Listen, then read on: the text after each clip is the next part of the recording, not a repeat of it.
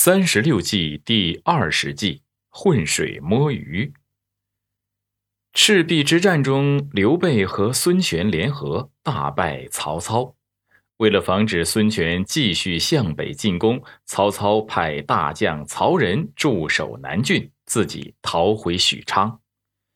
此时，孙权的部下周瑜准备趁着赤壁之战的胜利之势，继续向北进军，攻取南郡。而刘备的军队也驻扎在游江口，意图夺取南郡。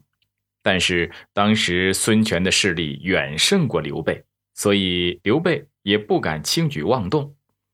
周瑜得知刘备的军队正驻扎在游江口，他担心刘备也想得到南郡，于是亲自来到游江口探望刘备，以打探刘备军队的动向。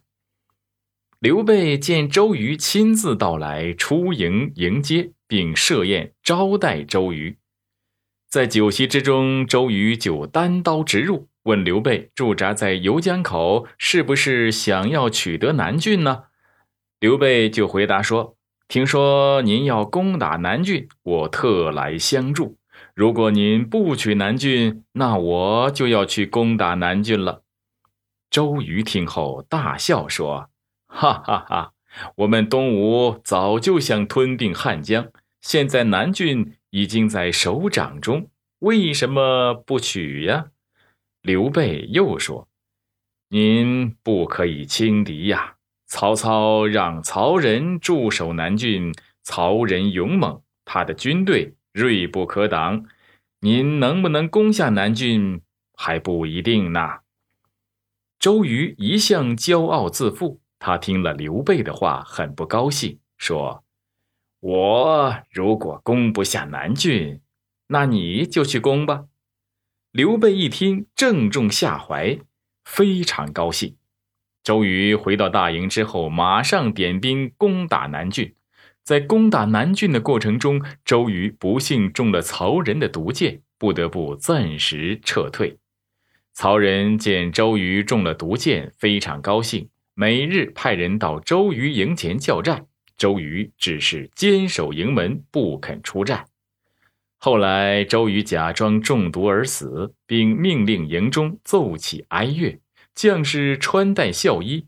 曹仁听说后，以为周瑜真的死了，便决定趁机进攻周瑜的军队。当天晚上，曹仁亲率大军偷袭周瑜的军队。南郡城中只留下少数士兵，曹仁大军趁着黑夜冲进周瑜大营，只见营中寂静无声，空无一人。曹仁知道中计了，急忙退兵，但是已经来不及了。曹仁的军队被吴军围攻，结果大败。曹仁在撤回南郡的途中又遭到伏击，只得向北逃走。周瑜大胜曹仁，立即率兵直奔南郡。周瑜率军赶到南郡，只见南郡城头布满旌旗。原来刘备的大军趁周瑜和曹仁激战之时，轻易地攻取了南郡。他们还利用在曹仁那里搜得的兵符，连夜派人冒充曹仁的军队，又轻易地榨取了襄阳。周瑜这一回自知中了刘备之计，气得昏了过去。